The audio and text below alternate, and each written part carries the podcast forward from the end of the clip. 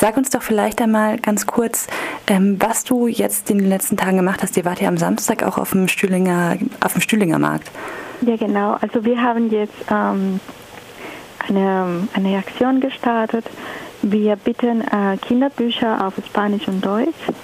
Und mit, diesen, äh, mit dem Erlös von diesem Kauf werden wir eine, einen Verein in Ecuador unterstützen, die sich gerade ähm, kümmert um die Betroffenen vor Ort.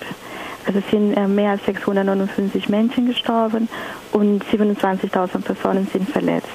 Deswegen wollen wir mit diesen Aktionen ein bisschen Geld sammeln und diese Grundbedürfnisse von den Betroffenen, um sie zu kümmern darum. Mhm. Und du hast gesagt, ähm, ihr bietet Kinderbücher an, ihr ähm, verkauft die sozusagen zum Druckkostenpreis und der Erlös geht dann an diese Stiftung vor Ort, wenn ich das richtig verstanden habe. Genau. Der Amigitos Verlag aus Hamburg hat uns die Möglichkeit gegeben, die Bücher auf Druckkosten zu kaufen. Das haben wir auch privat finanziert mit Unterstützung von Freunden.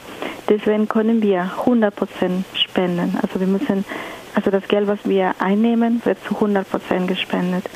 Die, die Bücher, die sind Kinderbücher, die sind ähm, von Autoren aus Argentinien und Ecuador äh, geschrieben, auch ein deutscher äh, Autor ist dabei und die haben auch auf die Kosten äh, verzichtet und die wollen einfach uns unterstützen mit unseren Aktionen.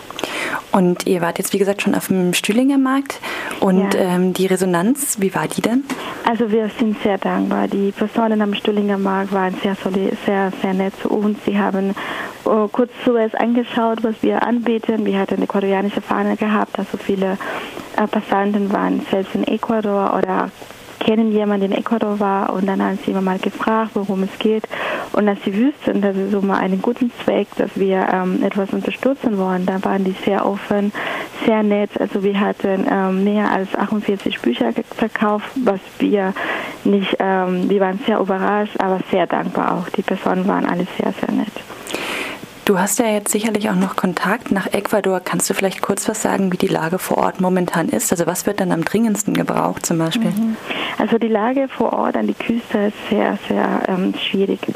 Wir haben ähm, Kontakt zu, unseren, zu einer Ortschaft, die heißt Canoa.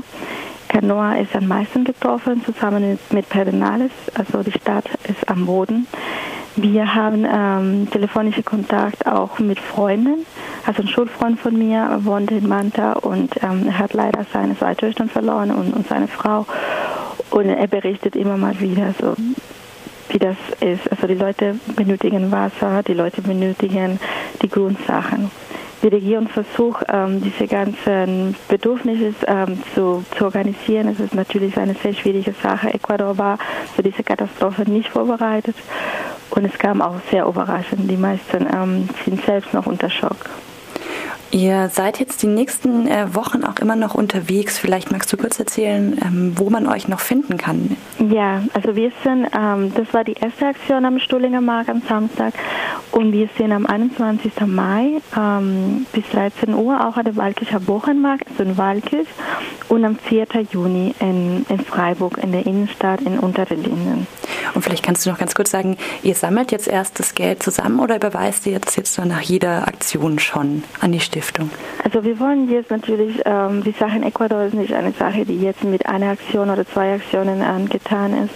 Wir wollen jetzt permanent Aktionen organisieren.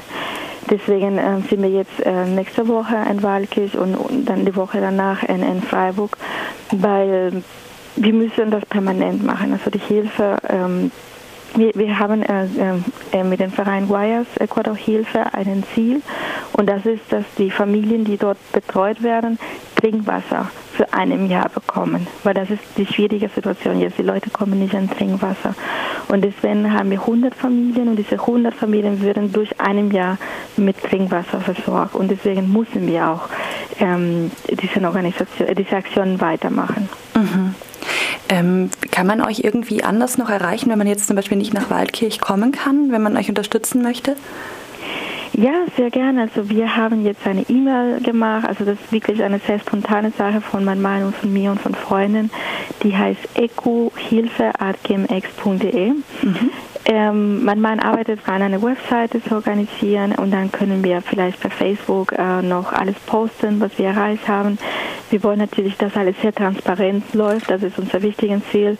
Wir wir haben eine große Verantwortung mit diesem Geld. Wir wollen natürlich auch Rechnungen posten in Facebook und Bilder und Sachen, dass die Leute wissen, das Geld kommt an die Bedürftigen.